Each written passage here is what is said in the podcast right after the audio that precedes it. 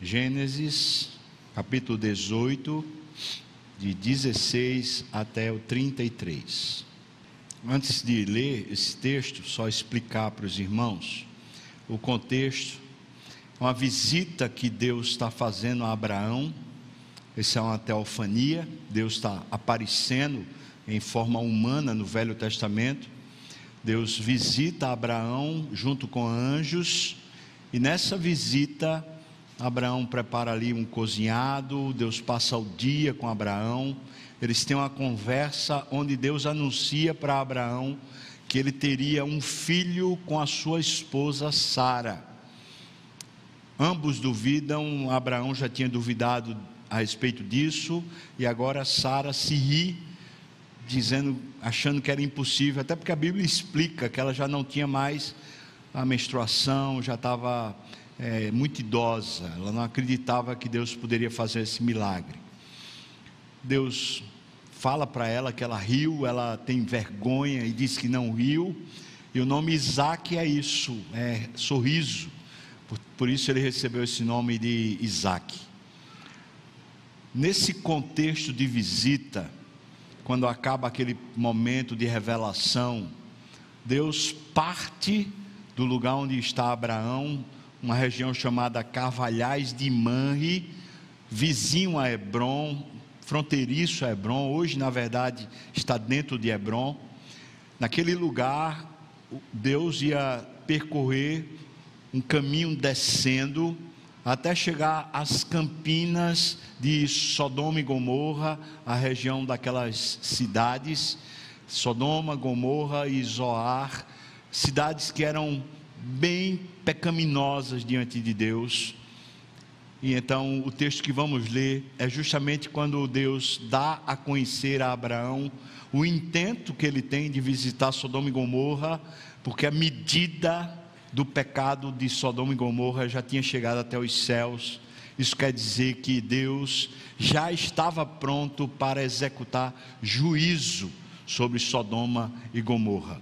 Nós vamos ler então o texto. Diz assim, a partir do versículo 16: Tendo-se levantado dali aqueles homens, está falando aqui dos anjos do Senhor, olharam para Sodoma, e Abraão ia com eles para os encaminhar. Disse o Senhor: Ocultarei a Abraão o que estou para fazer, visto que Abraão certamente virá a ser uma grande e poderosa nação e nele serão benditas todas as nações da terra, porque eu o escolhi para que ordene a seus filhos e a sua casa depois dele, a que a fim de que guardem o caminho do Senhor, pratiquem a justiça e o juízo, para que o Senhor faça vir sobre Abraão o que tem falado a seu respeito Disse mais o Senhor: com efeito, o clamor de Sodoma e Gomorra tem se multiplicado e o seu pecado se tem agravado muito. Descerei e verei se de fato o que tem praticado corresponde a esse clamor que é vindo até mim. E se é assim, desculpa, e se assim não é, sabê-lo-ei. Versículo 22. Então partiram dali aqueles homens e foram para Sodoma.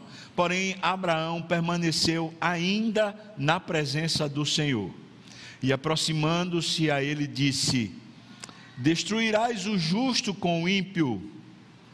Se houver porventura cinquenta justos na cidade, destruirias ainda assim e não pouparás o lugar por amor dos cinquenta justos que nela se encontram? Longe de ti o fazeres tal coisa, matares o justo com o ímpio, como se o justo fosse igual ao ímpio, longe de ti. Não fará justiça o juiz de toda a terra? Então disse o Senhor: Olha, se eu achar em Sodoma 50 justos dentro da cidade, eu pouparei a cidade por amor deles. Disse mais Abraão: Eis que eu me atrevo a falar ao Senhor, eu que sou pó e cinza. E na hipótese de faltarem cinco para cinquenta justos, Destruirás por isso toda a cidade? E ele respondeu: Não a destruirei, se eu achar ali 45. Disse-lhe ainda mais Abraão: E se porventura houver ali 40? Respondeu: Eu não farei por amor dos 40. Insistiu: Não se ire o Senhor, falarei ainda. Se houver porventura ali 30, respondeu o Senhor: Eu não destruirei se encontrar 30. Continuou Abraão. Eis que eu me atrevi a falar ao Senhor. E se porventura houver ali 20, respondeu o Senhor: Eu não a destruirei por amor dos 20. Disse ainda Abraão: oh, Não se ire o Senhor, se lhe falo somente mais esta vez. E, e se porventura houver ali dez, respondeu o Senhor: Eu não a destruirei por amor dos dez. Tendo cessado de falar a Abraão, retirou-se o Senhor, e Abraão voltou para o seu lugar. Amém. Vamos orar agora, irmãos. Pai, nós pedimos a Ti a Tua sabedoria e suficiência agora, para sermos edificados pela palavra.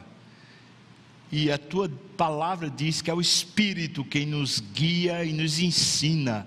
Então te pedimos, ó Deus, teu Espírito encha meu coração, minha mente, minha boca e me use, me capacita, Deus. Também eu te peço pelo teu povo, cada um que aqui está, o Senhor capacite e faça entender no coração a tua palavra, no nome de Jesus, amém e amém.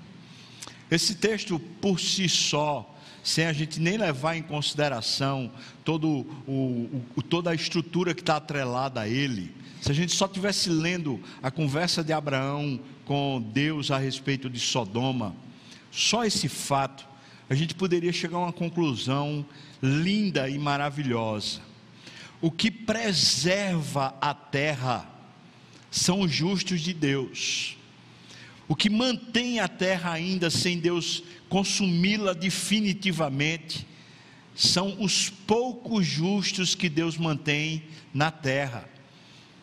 Essa equação ela é divina, não há ser humano que consiga fazer essa medição. Está aqui um padrão divino maravilhoso.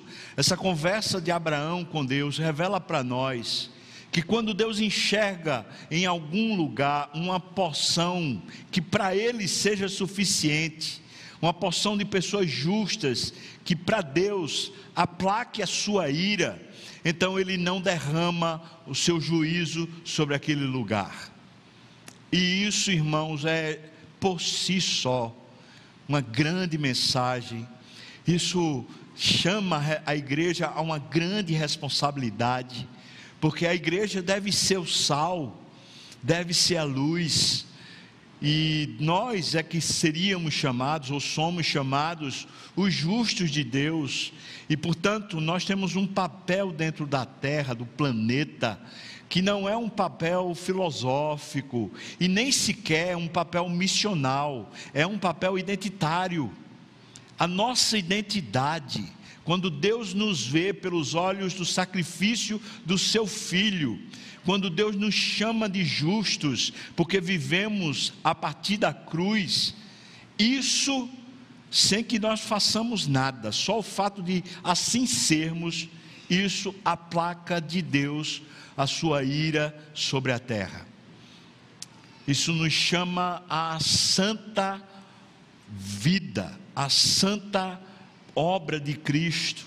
Nos coloca de novo diante do espelho para analisarmos: meu Deus, eu tenho valorizado a justiça que se cumpriu na cruz em meu favor. Acontece que esse texto, ele tem um contexto muito maior que elucida a conversa que Abraão está tendo com Deus. E me permitam dizer, por mais que Abraão tivesse misericórdia com Sodoma e Gomorra, A grande preocupação de Abraão não era com os moradores de Sodoma e Gomorra. A grande preocupação de Abraão, quando ele ora a Deus, é com a sua família. Abraão tem um filho, que é um filho postiço, chamado Ló. Ló é filho de Naor, o seu irmão. Esse irmão de Abraão ficou lá em Harã, ele já tinha morrido, e quando ele morreu, Ló se, se tornou como que um filho para Abraão. Eles viveram juntos lá em Harã, e depois, quando Abraão veio por chamado divino para a terra de Canaã, Ló veio junto, como se fosse o filho de Abraão. E eles viveram juntos, como uma família, até o capítulo 13 de Gênesis, quando nós encontramos uma espécie de cisão, um rompimento. Os pastores de Abraão, o texto faz questão de dizer para nós que Abraão, a essa altura, já era riquíssimo, já tinha um rebanho muito grande, e tinha uns servos de Abraão que eram pastores, cuidavam do rebanho de Abraão. Esses pastores de Abraão estavam tendo problemas com pasto, porque Ló também era riquíssimo e também tinha vários pastores com, que cuidavam do seu rebanho. Então, os pastores de Ló estavam brigando com os pastores de Abraão, porque a terra parecia não ser suficiente para sustentá-los. Versículo 6 de Gênesis 13 diz para nós com essas mesmas palavras: a terra não era suficiente para sustentá-los. Então eles estavam brigando, e nessa briga entre os pastores, sentaram-se Abraão e Ló no cimo de um monte, eu até imagino qual é o monte, onde eles conseguiam ver de um lado Hebron e eles conseguiam ver do outro lado a campina que vai para o Mar Morto, que naquela época não era Mar Morto. Então eles ficaram ali naquele cimo daquela montanha e ali Abraão propôs para Ló: escolha o lado que você quer ir, e para o lado que você for, eu levo os meus pastores para o outro lado. E ali, naquele lugar, Ló olhou para a campina que era bem regada, a campina que era fronteiriça a Sodoma e a Gomorra. Deixa eu explicar uma questão geográfica. Ah, o Mar Morto é um fluxo de água, um conglomerado de água, que é o desaguar do Rio Jordão. O Rio Jordão nasce, nasce lá em cima no Hermon e ele vem e forma o chamado Mar da Galileia, que é um grande lago de água doce. E depois esse lago, quando ele transborda, ele continua seu fluxo de água, também chamado Rio Jordão. Essa segunda parte do Rio Jordão, ele deságua nesse fluxo de água chamado Mar Morto.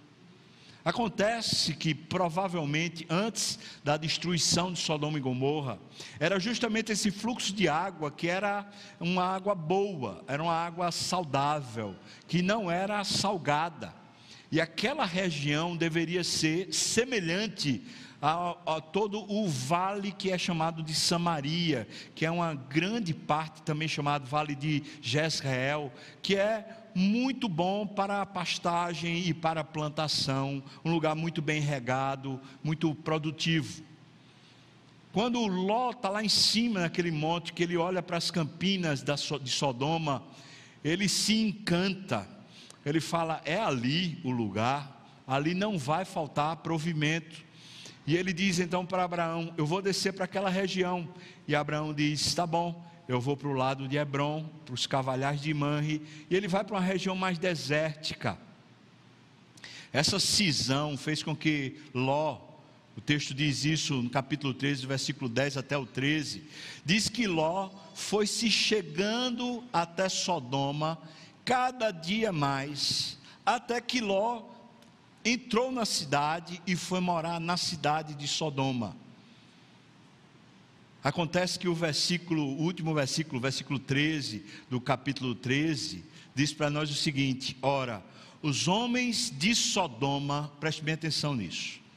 Os homens de Sodoma eram maus e grandes pecadores contra o Senhor. A Bíblia não coloca essa sentença aqui avulsa. Ela está explicando para nós que aquele lugar que parecia apresentar uma estrutura tão boa, era um lugar de contaminação. Era um lugar que um homem justo não deveria armar suas tendas e não deveria colocar sua família. Mas foi esse lugar que Ló escolheu, e Abraão não deteve Ló, e Ló desceu para lá. Agora que Deus está visitando Abraão e está dizendo: Olha, eu vou até Sodoma e Gomorra e vou avaliar a maldade deles, porque o clamor do pecado deles chegou até minha presença, e eu vou então averiguar para ver se é de fato assim.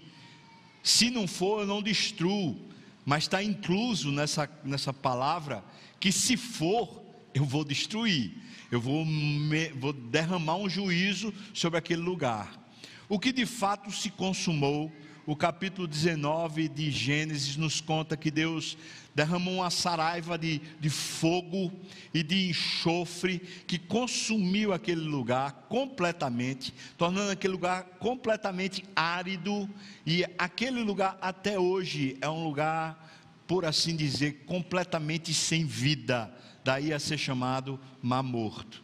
É bem verdade que hoje ele é um, uma fonte comercial bem grande para Israel. Existe ali uma série de produtos cosméticos que são usados e as regiões fronteiriças ao Mar Morto está cheia de enxofre. Ah, ainda hoje há pedras no próprio chão que elas são combustíveis fácil. Por quê? Porque o, o que Deus fez lá atrás ainda hoje se pode ver quando você chega naquela região.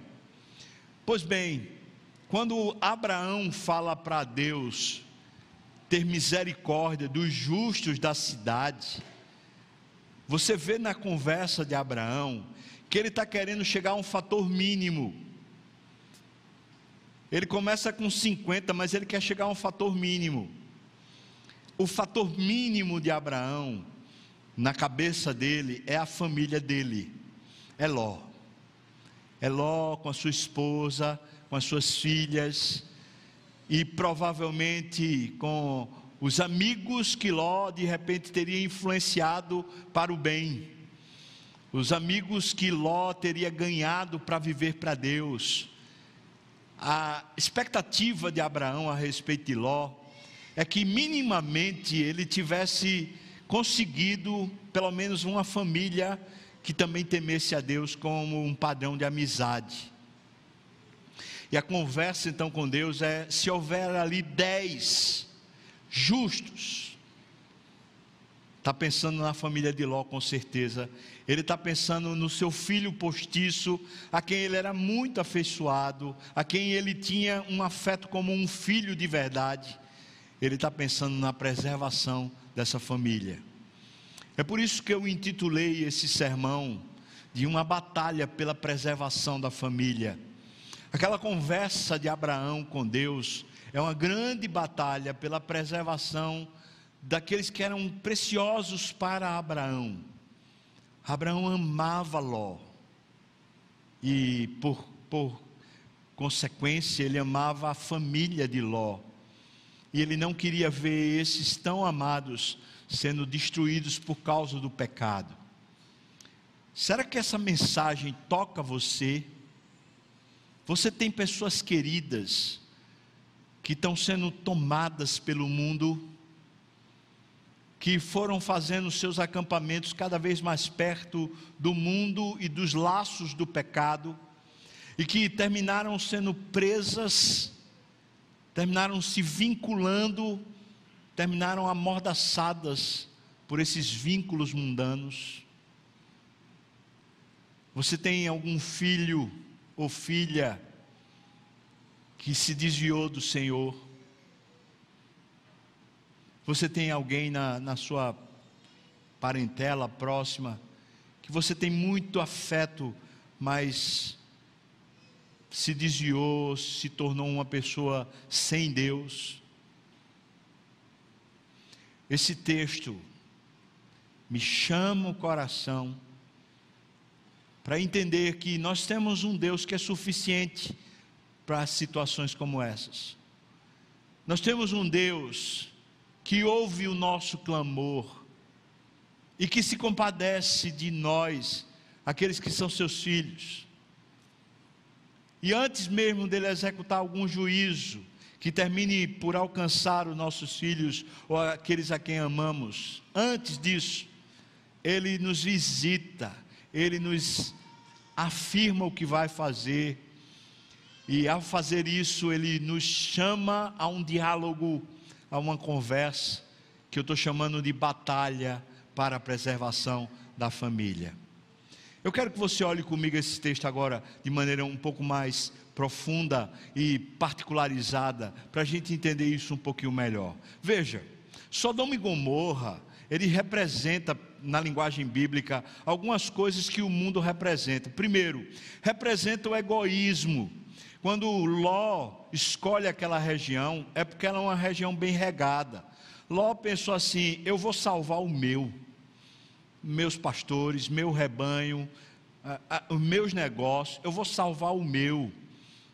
Ele não estava muito preocupado com mais nada. O mundo muitas vezes nos laça através de uma teoria muito egocêntrica. É, viva para você. Segundo, Sodoma e Gomorra representa o materialismo. O que atraiu Ló foi justamente a estrutura para o seu pasto, para o seu rebanho ele está vindo por causa disso. O mundo muitas vezes nos atrai sob uma perspectiva materialista, de segurança, de provisão, de, de nos dar o que precisamos. Imagine os nossos filhos. Quantas vezes nós estamos sendo, é, ou estamos entregando os nossos filhos na universidade, ou estamos entregando nossos filhos ao mercado de trabalho, nessa transição familiar, e eles estão sendo levados na crença de que vai ser o esforço e a capacitação universitária, a capacitação que eles têm, que vai lhes garantir a vida. Isso é mundanismo. Nós cristãos acreditamos que Deus é o nosso sustentador. Você pode dizer amém, irmão? Nós trabalhamos não pelo sustento, nós trabalhamos para Deus ser glorificado. O nosso grande empenho e esforço não é pelo salário, mas é pela glória de Deus. Terceiro, Sodoma e Gomorra representa o poder e o status humano. Quando Ló entra naquela cidade, o texto nos conta que ele vai se tornando importante e que ele atende as pessoas na porta da cidade. Bom, quem fazia isso naquele tempo, na estrutura daquele tempo, eram juízes da cidade, era uma espécie de câmara de, de representantes do povo, que terminavam assumindo a, a governabilidade do povo. Ló era uma espécie de juiz, uma espécie de prefeito, alguma coisa assim, que ele tinha uma ascendência sobre os demais. Ló se tornou importante. E isso foi cativando o coração de Ló. Dá para a gente depreender disso, que certamente ela era uma pessoa muito sociável, era uma pessoa muito legal, era uma pessoa muito competente, muito capaz, e ele foi cada vez mais sendo abraçado por aquela sociedade, a sociedade festeira, a sociedade mundana e imoral de Sodoma. Quarto, o texto diz que ele foi chegando cada vez mais perto. Isso representa uma adaptação ao mundo. Ló foi criado numa família que adorava a Deus. Nós sabemos disso porque a família de Abraão quando Abraão envia seu servo para poder pegar uma, uma esposa para o seu filho Isaac, quando ele envia Eliezer, que ele chega lá na família de Abraão, lá eles dizem que adoram o Deus vivo. Então podemos dizer que Ló foi criado dentro de um costume de adoração ao Deus vivo, desde mesmo de antes de Abraão tomá-lo. Mas parece que isso foi esmaecendo à medida que Ló foi entrando em Sodoma.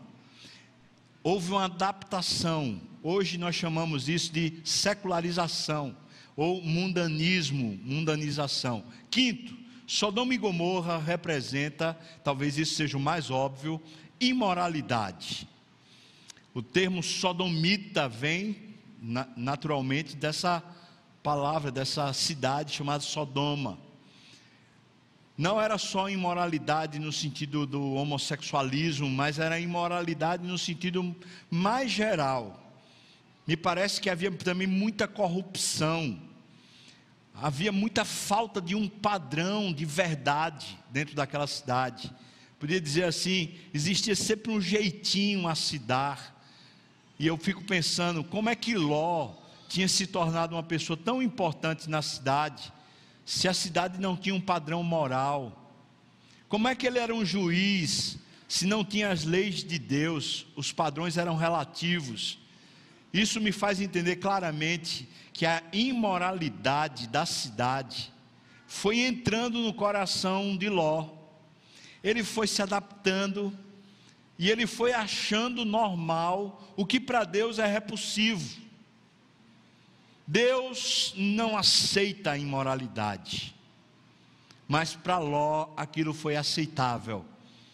Bom, foi exatamente isso que tomou Ló, e agora o anjo de Deus está indo para destruir a cidade de Sodoma, e Abraão está orando. Veja que essas coisas, essas cinco coisas, egoísmo, materialismo, o poder humano, a adaptação ao mundo e a imoralidade, elas representam uma vida sem Deus. Então nós estamos dizendo o que aqui? Que Ló foi paulatinamente se distanciando de Deus. E agora, quando Abraão recebe a visita de Deus, o que Deus diz para ele é: Eu vou intervir eu vou manifestar um juízo e vai alcançar a sua família. A sua família vai. Veja que é interessante que o texto diz assim no versículo 17, dê uma olhada no capítulo 18, diz: O Senhor então disse: Ocultarei a Abraão o que eu estou para fazer. É muito interessante que não parece que Deus está perguntando isso a Abraão, Deus está perguntando a si mesmo. Bom, eu tenho um meu amigo aqui, Abraão, meu servo. E eu agora vou mexer com a família dele. Eu vou ocultar isso dele. E, e, ele explica: visto que Abraão certamente virá a ser uma grande e poderosa nação, e que nele serão benditas todas as famílias ou nações da terra, eu vou mexer justamente com a família dele. Será que eu não devo conversar com ele? Eu queria que você e eu entendêssemos o seguinte: todos nós vivemos em alguma Sodoma. Recife é uma espécie de Sodoma. E as sociedades onde nós estamos inseridos, as empresas onde nós trabalhamos, as amizades e os círculos sociais que nós precisamos muitas vezes participar, tudo isso é uma espécie de Sodoma, que tem o seu próprio maneira de funcionar nos atraindo.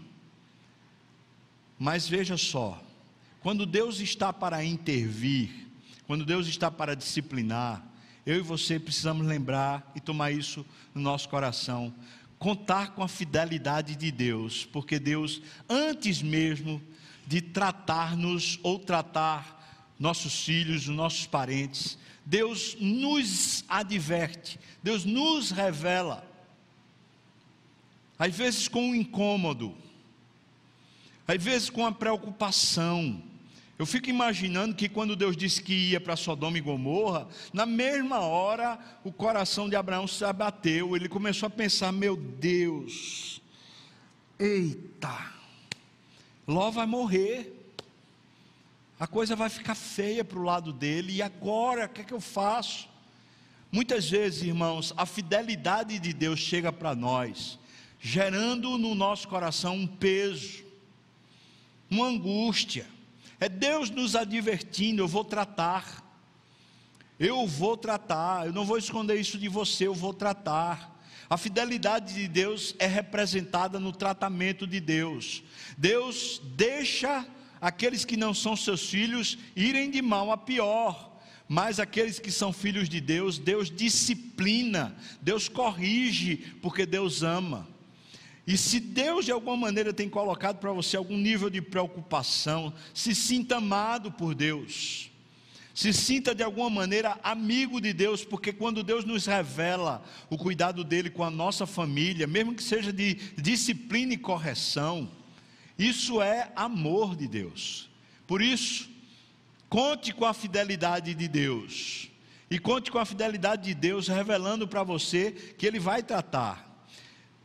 Conte com a fidelidade de Deus também na capacitação que Deus vai dar a você para você assumir a sua responsabilidade nesse processo. Você está preocupado com seu filho, ou está preocupado com sua família, ou você está preocupado com os netos. Um, tenho visto pessoas e mais pessoas falarem assim: esse mundo, o mundo está tão difícil que coitada dessa geração que está crescendo agora. Pois você está preocupado com isso. Eu acho que essa preocupação, quem pôs no seu coração foi o próprio Deus. Ela é justa talvez ela seja correta, talvez Deus mesmo está dizendo para você: é fato, o mundo está feito uma Sodoma, e eu vou ter que intervir, eu vou ter que fazer alguma coisa. Mas antes dele fazer com os seus, ele pôs em seu coração um peso, e esse peso, chamado peso de oração, esse sentimento de preocupação, vem pela fidelidade de Deus, Veja o que diz aqui no versículo 19. Deus falando a respeito de Abraão, diz: Eu escolhi Abraão. E veja a responsabilidade que ele deu a Abraão, para que ele ordene a seus filhos e a sua casa depois dele, ou seja, as próximas gerações. Está falando de família. E é muito interessante que essa palavra ordene significa para que ele transfira a responsabilidade. Essa palavra ordenar aqui é passar o peso, passar o cajado da responsabilidade. Ou seja, você tem vivido com Deus. À medida que você vive com Deus, que você entende o peso dessa responsabilidade, Deus quer nos capacitar a ensinarmos os filhos e a ensinarmos os netos e a ensinarmos aqueles que nós amamos a viverem para Deus. Ele diz: ensinar, ordenar os filhos a, e a casa dele depois dele, a fim de que, aí ele explica, guardem o caminho do Senhor. É muito interessante essa linguagem porque não parece ainda ser um código de regras, não parece ser lei, mas um, um caminho diário, um processo muito mais é, natural, muito mais relacional do que simplesmente uma série de regras. Então, Deus está dizendo: Eu quero que você, Abraão, agora falando comigo, quero com você, sábio, eu quero que você, você que está aqui, quero que você capacite seu filho a andar pelo caminho do Senhor. Depois ele diz que também pratique a justiça e o juízo. Veja que foi exatamente isso que estava faltando para Ló. Ló tinha aprendido a caminhar com Deus, mas agora estava pendendo cada vez mais para o mundo.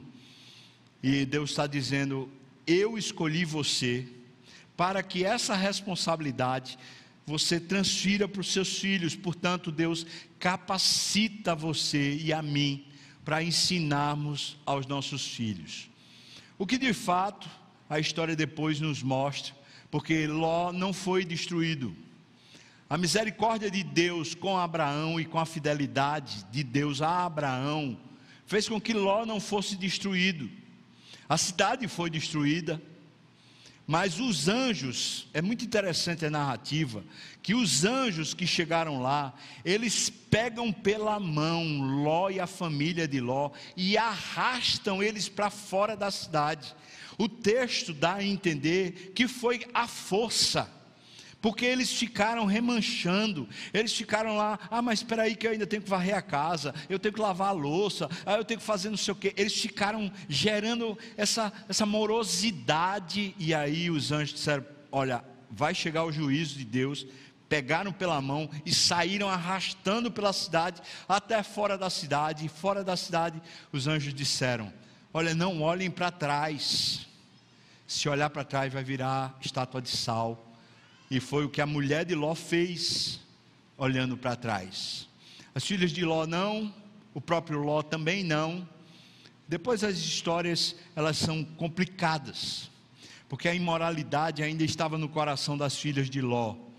Mas veja a misericórdia de Deus com essa família de Abraão, quando Deus está dizendo que Ele quer capacitar você a ordenar seus filhos a viverem no caminho do Senhor e a seguirem a justiça e o juízo, Ele está dizendo para você: você é capaz. Irmão, você que anda com Deus, conte com a fidelidade de Deus, porque você é capaz. Você não precisa que o pastor lhe ensine, você não precisa que a igreja lhe ensine, você precisa você caminhar com Deus. E à medida que você caminha com Deus, Deus lhe ensina, Deus lhe capacita, Deus mostra.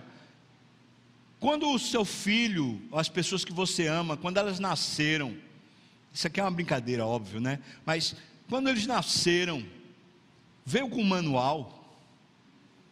Alguém recebeu um filho já com um manual a tal idade você vai fazer assim, quando chegar nesse, nesse período, você vai ter essas decisões a tomar. Chegou, alguém teve um manual. Cada um de nós é uma porção única de Deus. Cada um de nós precisa ser ensinado a partir de uma sabedoria do alto. O seu filho, a sua filha, a sua família, as pessoas com quem você ama e convive, elas têm um padrão, elas têm uma sistemática única.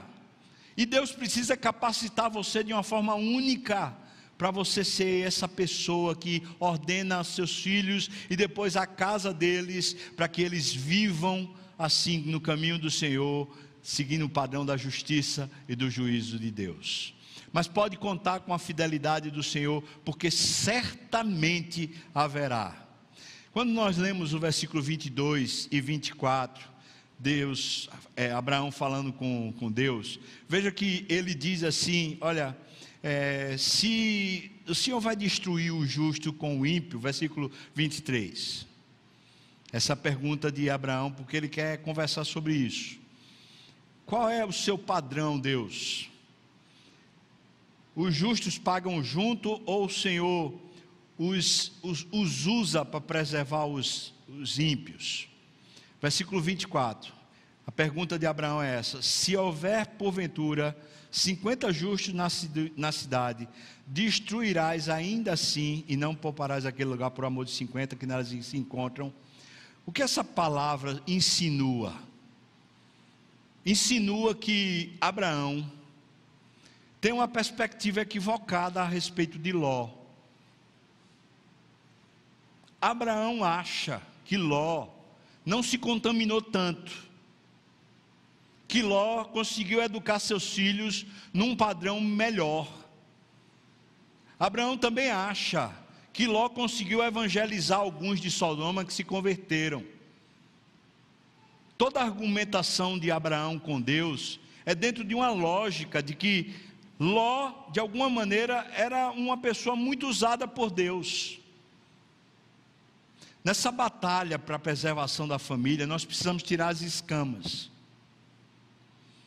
E eu e você precisamos entender: quem de nós, como pais, mães, tios e tias, quem de nós não olha para os nossos filhos com uma espécie de, de generosidade natural? Nós colocamos um valor neles e um padrão neles que eles não têm. Graças a Deus, falar aqui dos meus filhos, eles, eles são batizados, fizeram profissão de fé, são membros da igreja. Mas eu vou falar para vocês aqui um segredo, aproveitando que eles não estão aqui. Pastor desse ser besta, vai falar segredo, todo mundo vai falar para eles. Mas eu vou dizer para vocês, eles sabem disso. Eu os trato continuamente na perspectiva de que eu não sei se eles são salvos. Eu não quero me iludir. Eu vejo meus filhos, me alegro com muitas das vitórias deles, inclusive vitórias espirituais. Mas eu peço a Deus que me tire as escamas da paternidade, que cegam os meus olhos para não ver as futilidades dos meus filhos, os erros dos meus filhos, os padrões equivocados, para eu não supervalorizá-los como se eles tivessem alguma, alguma coisa especial de santidade. Irmãos, nós precisamos acordar para isso, porque é, parece-me que esse tempo supervalorizou os filhos. E nós nascemos pecadores. E nós vamos pagar pelos nossos pecados com o inferno. E se nossos filhos não conhecerem o Senhor, eles vão para lá, para o inferno. Então não vamos colocar essas escamas nos olhos. Eu, eu tiro essa lição aqui na, nas orações, nas primeiras orações de Abraão a Deus. Ele diz 50, ora, naquela cidade não tinha quatro justos, que era a família, os, o núcleo central de Ló, não tinha quatro, ele fala 50. É claro que ele vai diminuindo até 10, mas mesmo quando ele para em 10, ele está superestimando. Ele está achando que o filho dele, Ló, era uma bênção. E não era. Ló não era uma bênção, não. Ló era muito capaz. Provavelmente esse cara sociável, generoso, um cara bom, mas ele não era uma bênção. É uma bênção quando Deus tira de nós as escamas para nós pensarmos a respeito da missão que Deus nos dá educarmos filhos e netos num padrão para que eles amem a Deus e vivam com Deus, sem essas escamas protecionistas. Certa feita, um dos meus filhos lá, bem novinho, acho que tinha 10 anos mais ou menos, eu estava muito preocupado com alguns padrões de comportamento que eles estavam adotando. Eu queria saber qual era a influência que estava levando eles para aquele padrão. E eu vi um caso que me chamou muita atenção. Esse filho, quando passou pela portaria do prédio, ele distratou o porteiro. Mas ele tratou como se fosse uma espécie de, de escravo, como se fosse um ser humano menor. Aquilo me trouxe tanta tristeza que eu fui chorar. Eu falei, meu Deus, o meu filho está virando um arrogante. Meu filho está se tornando uma pessoa presunçosa, que vive com o diabo. Os arrogantes vivem com o diabo, irmãos. Eu, chegando em casa, eu nem tratei com ele no elevador, eu estava tomado de ira, de tristeza. Se eu fosse tratar ali, eu ia dar uma surra nele no elevador mesmo. Cheguei em casa, fui falar com o Ju. Ju, eu estou muito preocupado, contei o caso. Nós resolvemos orar durante o período.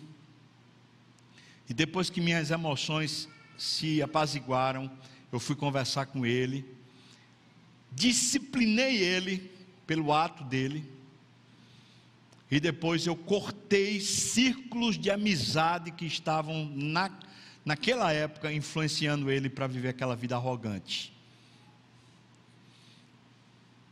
Eu quero que você e eu, irmãos, tenhamos olhos abertos. Por mais que os nossos filhos possam ser bênção, nós moramos em Sodoma. E Sodoma é um lugar de influência maligna para os nossos filhos. Essa é uma lição muito preciosa. Não superestime ou supervalorize a vida espiritual dos seus filhos. Lembre-se do que Deus disse para Abraão: Eu escolhi você para que ordene a seus filhos e a casa depois de, dele, da casa desse filho, que guardem o caminho do Senhor, pratiquem a justiça e o juízo.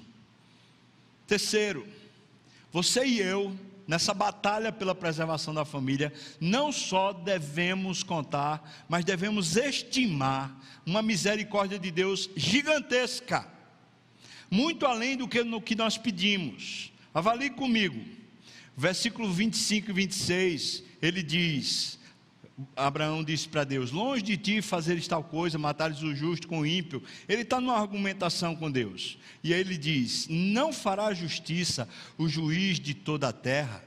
Quando, quando Abraão diz isso para Deus, o argumento dele é o seguinte: não será justo que o Senhor destrua Sodoma se houver ali pessoas justas. Esse é o argumento de Abraão. Mas esse argumento está errado. Deus olha do céu e não vê na terra nenhum justo, não há nenhum sequer. Nós só somos justos pelo sangue de Jesus e não pela nossa capacidade. E só somos justos quando Deus nos salva. Então a leitura de Abraão aqui está equivocada. Entretanto, Deus conversa com ele e ele diz, veja o que ele diz, versículo 26: Se eu achar em Sodoma 50 justos dentro da cidade, eu proparei a cidade por amor deles. Eu, o que eu quero dizer aqui com isso? É que a, a oração de Abraão é a partir de uma teologia errada. Abraão está falando com Deus, levantando uma questão que é errada. Que Deus não seria justo se ele destruísse Sodoma, havendo ali justos. Deus é justo, sempre, mesmo quando ele destrói. A argumentação dele está errada, mas uma coisa se destaca na resposta de Deus: é que Deus não está vendo a nossa lógica nem a nossa teologia, Deus está olhando para a sua misericórdia, e aqui o centro dessa mensagem para você, preste bem atenção. Se Deus resolveu lhe amar, e ele resolveu que o filho dele morreria por amor a você.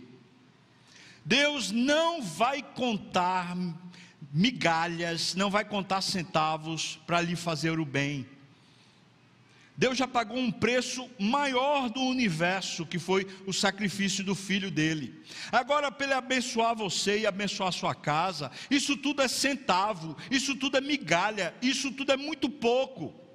Aquele que não poupou ao seu próprio filho, antes por nós o entregou, porventura não nos dará graciosamente com ele todas as coisas. Deus não cansa de ser misericordioso. Deus, mesmo quando você está com a teologia errada e com o entendimento errado a respeito dos filhos, pode contar com a misericórdia de Deus, que é maior do que o mundo, é maior do que a sua teologia, é maior do que a sua lógica. Deus é misericordioso, glória a Deus. Deus é bom. Deus é bom, Ele quer lhe capacitar e lhe usar mas pode ter certeza que a misericórdia dele é maior do que tudo. Quando Jonas foi chamado por Deus para pregar em Nínive, ele ficou irado. O texto diz isso. E ele explica, próprio Jonas explica. Eu sabia que o Senhor era grande misericórdia e tardio em irar-se, e que não se compraz do mal e por isso eu não queria vir a Nínive para pregar, porque se eles se convertessem, o Senhor não destruiria eles, e eu queria que eles fossem destruídos. Jonas é o inverso de Abraão. Jonas quer que a destruição chegue no ímpio. Abraão não quer. Veja só, Jonas é surpreendido por uma graça que é maior do que o que ele conseguia entender. Abraão é surpreendido por um cuidado com a família de Abraão, maior do que as orações de Abraão. O que é que eu quero ver com isso aqui? É que às vezes nós estamos no sufoco, como se nós fôssemos salvar os nossos filhos, ou a nossa família, nós fôssemos preservar alguma coisa. A nossa batalha com Deus, irmãos, quando nós oramos, quando nós falamos sobre essas coisas que estão inquietando nosso coração, a nossa casa, a nossa batalha com Deus, não é para fazer Deus agir, Essa batalha é para fazer a gente conhecer o tamanho da Sua misericórdia a Sua grandeza. Nós batalhamos com Deus a respeito da preservação dos nossos filhos e família, para nós conhecermos a Deus na Sua superabundante graça, na Sua maravilhosa misericórdia. Um Deus que está pronto a estender misericórdia, a tratar. Ele não vai deixar sem tratamento mas o seu tratamento é com longanimidade, é com misericórdia, é com benignidade. Ele vai nos atrair a si mesmo, ele vai chamar e cuidar para que não sejamos destruídos com os demais. Agora me pergunto, o quanto de oração eu tenho feito pela minha casa, pelos meus filhos? Quanto eu tenho depositado a minha confiança na misericórdia de Deus, e não no meu esforço.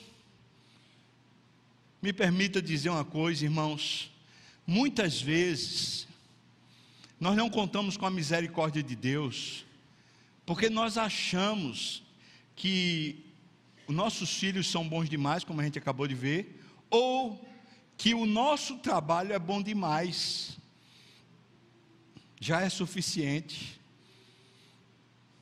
Quando Abraão está dizendo: se houver ali tantos justos, o Senhor vai destruir.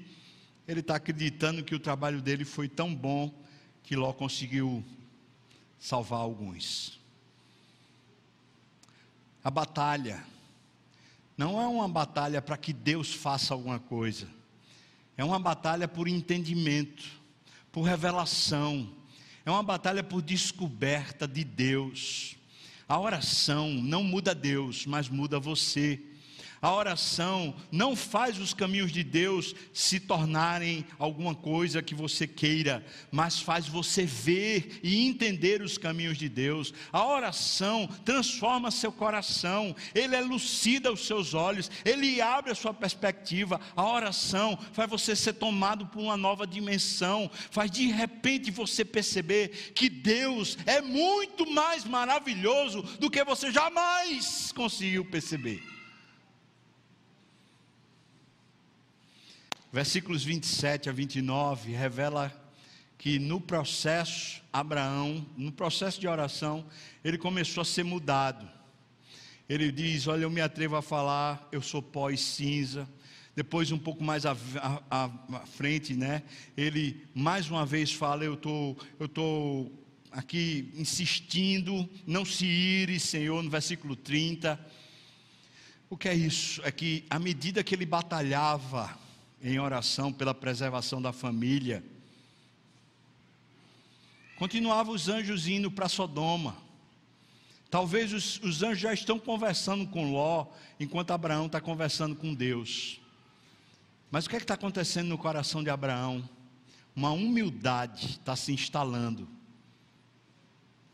Ele está se compreendendo diante de Deus, dizendo: O Senhor sabe que eu sou pó e cinza. Essa oração que eu falo com o Senhor é um puro atrevimento. Eu nem podia comparecer diante de Ti. Sabe o que está acontecendo, irmãos? Uma intimidade com Deus está levando Abraão a uma humildade genuína, a humildade de espírito. E quase sempre assim. Quando nossa intimidade com Deus cresce, a nossa humildade se, le se levanta ela é diretamente proporcional a essa vida de intimidade com Deus. Por último, último ponto dessa batalha pela preservação da família. A humildade de Abraão não impediu ele de insistir.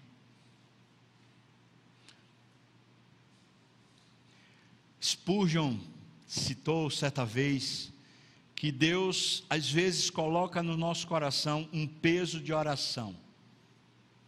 E quando Ele coloca esse peso de oração, é porque Ele quer que a gente se apegue àquela, àquela coisa, àquela causa, para interceder de dia e de noite com insistência a Deus. Jesus contou uma parábola a respeito disso, falando de uma viúva pobre que ficou batendo na casa de um juiz iníquo até ela ser atendida. E o resumo da parábola é: ora, se um juiz iníquo atende uma viúva pobre por causa da insistência, imagine Deus com você. E Jesus está dizendo que Deus é misericordioso, mas que muitas vezes essa batalha só será vencida quando houver uma insistência da nossa parte. Nosso papel aqui nessa batalha é o papel de conhecendo a Deus, a gente fazê-lo lembrado, essa é uma linguagem bíblica, né? Claro que Deus não se esquece, mas fazê-lo lembrado daquilo que um dia ele nos falou, daquilo que um dia ele nos prometeu. Eu não sei você, mas eu não crio filhos para entregá-los para o inferno. Esse é o maior tesouro que Deus me deu. A minha grande expectativa e oração antes que eles existissem sempre foi essa: Deus, que eles te amem mais do que tudo.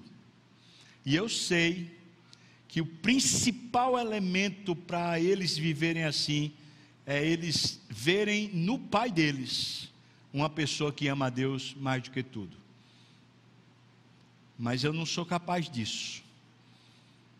Por isso eu preciso de batalha. Por isso eu preciso de insistência com Deus. Eu preciso me humilhar diante de Deus. Eu preciso batalhar por essa causa de dia e de noite. E você? E você? Também precisa dessa batalha? Uma batalha pela preservação daqueles que você ama. Uma batalha pela preservação e salvação de filhos, de netos, talvez de sobrinhos, de tios, de pessoas que são ligadas a você. Tem uma pessoa que algum tempo atrás eu vim acompanhando, que estava com um peso de oração pela irmã, a irmã de sangue, sendo chamada a irmã para candomblé, para não sei o quê, e aquele peso no coração. Outro dia, uma pessoa daqui da igreja veio falar a respeito do filho, falar que Deus estava incomodando para que orasse. Eu falei, é um peso de oração. Queria dizer para você: não está perdido, a sua causa não está perdida. Você pode dizer amém, irmão? Não está perdido. Você tem um Deus de misericórdia, um Deus que é justo, Ele executa juízo, mas Ele tem com você um pacto.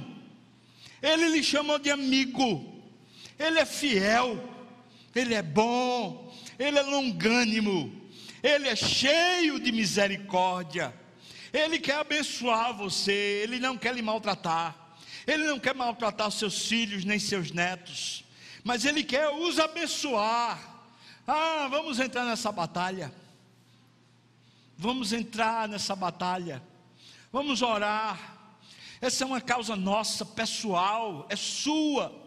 Aqueles que você ama, não ponha nos seus olhos uma, uma, uma, coisa errada, um equívoco de pensar que, ah, meu filho é muito bom, ah, meu filho é muito santo, ah, meu filho. Não! Eles ainda estão crescendo, eles ainda estão na jornada.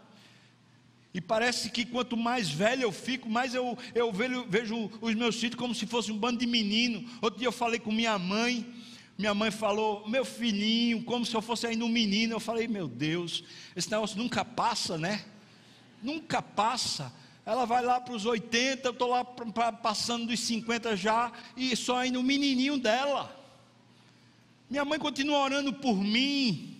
Eu tenho uma dívida imensa de gratidão pelas orações da minha mãe que insistiram e insiste por mim. Agora eu tenho filhos e eles são meus, eles estão aqui no meu coração. Eu quero que eles amem a Deus e vivam para Deus. Isso não passa, isso não cessa. Será que você também? Será que você também? Até antes de casar, eu já orava para Deus pedindo que se eu tivesse filhos, e eu sempre tinha uma coisa no meu coração assim: Se eu não conseguir ter filhos normais a partir da gestação da esposa, eu vou adotar. Então eu sempre pensei que eu ia ter filho, sempre. Sempre teve na minha cabeça assim, eu vou ter filhos. Então eu falava, Deus, eu só peço uma coisa ao Senhor a respeito deles. Não é saúde física, não é brilhantismo, não é primeiro lugar na universidade, ou passar num concurso, ou ganhar dinheiro. Eu, sinceramente, diante de Deus, irmãos, eu não estou preocupado com isso. Mas uma coisa eu peço ao Senhor e a buscarei. Há que eles amem a Deus mais do que tudo. Amem a Deus mais que tudo. Vamos batalhar, irmãos? Topa? Se puder, fique em pé para orar a respeito dessa causa. Senhor, nós queremos abrir os nossos olhos espirituais. Queremos ter mais intimidade contigo. Queremos desfrutar da tua fidelidade. E queremos, Senhor, ser usados por ti como uma bênção aqui na terra. Queremos ver nossos filhos e a quem amamos vivendo para ti, Senhor. Por isso nós pedimos a Ti, abençoa, Deus, aqueles a quem amamos. Senhor, se tem algum pai, mãe, algum irmão ou irmã, que tem pessoas chegadas, mas que estão nas trevas, estão tomadas pelo mundo e pelo diabo, estão indo para o inferno, Oh Deus, nós agora clamamos, Senhor, nós clamamos, Deus, traz salvação no nome de Jesus. Traz salvação, Pai. Opera salvação na nossa família. Arranca das trevas. Usa-nos. Usa quem o Senhor quiser, mas não deixe os nossos filhos se perderem, Deus. Não deixe os nossos irmãos se perderem, Deus. Não deixe os nossos tios e tias se perderem, Deus não deixa nossos primos e primas se perderem, Deus. No nome de Jesus, arranca-os do inferno, traz salvação, Pai. Nós, nós também te pedimos, Deus, que nessa capacitação a nós, o Senhor nos abençoe muitíssimo. Tenhamos mais intimidade contigo, Deus, em nome de Jesus. Amém e amém.